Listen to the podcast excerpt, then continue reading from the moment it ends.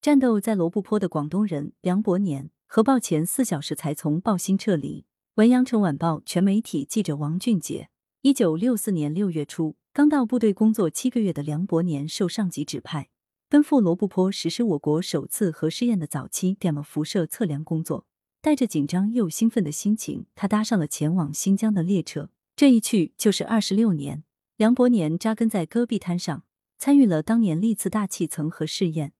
将自己的青春岁月毫无保留的献给了祖国的核事业。他和战友们探索研究十余载，不断完善计量仪的性能，一次次改进现场测试装置，最终建立起了一套可靠又简便的早期 gamma 辐射计量测量方法。建立核爆早期 gamma 辐射计量测量方法，在走进华南工学院保密楼的那一刻，刚上大学二年级的梁伯年没有想到。自己的人生就此与祖国的核事业交织在了一起。今年八十三岁的梁伯年是广州白云区人。一九五八年高中毕业后，他来到华南工学院有机合成塑料专业就读。然而，在大学二年级注册时，学院将他调到了校内著名的保密楼，学习原子能相关知识。一九六三年八月毕业后，梁伯年被分配到部队工作。一九六四年六月初，新兵梁伯年被委以重任，前往罗布泊。独自实施我国首次核试验的早期 gamma 辐射的测量工作，我既兴奋激动，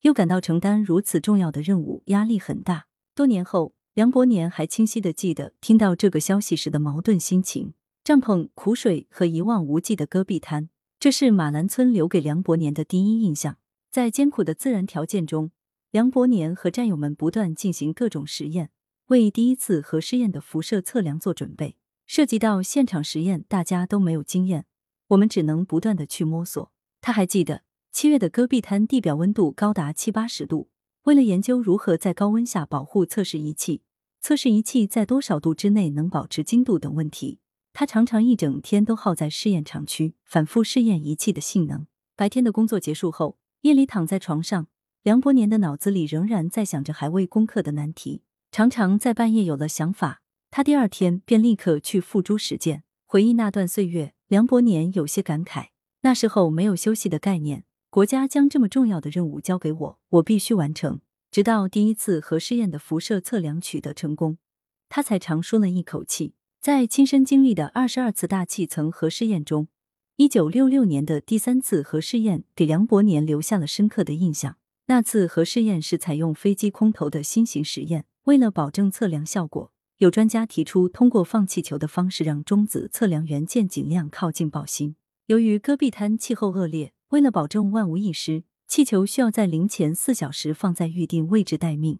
而准备安装气球需要三十多个小时。这要求梁伯年和战友们必须做到分工精细、流程顺畅。那一次核试验中，梁伯年是最后一批撤退的人之一，四个小时是他撤离爆心仅有的时间。要是当时汽车抛锚在半路，后果不堪设想。梁伯年回忆道：“曾为辐射效应研究提供标准数据，在戈壁滩奋斗的岁月中，精确的测量核爆炸早期 gamma 辐射剂量及其分布，始终是梁伯年研究探索的方向。从第二次核试验开始，梁伯年成为了核爆早期 gamma 辐射测量工作的负责人。核试验基地的条件有限，为了获得实验所需要的多种辐射源。”梁伯年跑遍了全国各地，先后与复旦大学、清华大学、长春光学机械研究所等单位协作进行研究工作。梁伯年说：“这个项目可谓是集合了当时全国最先进的设备和技术完成的。”在多年的努力下，梁伯年带领团队完善了对计量仪性能的研究，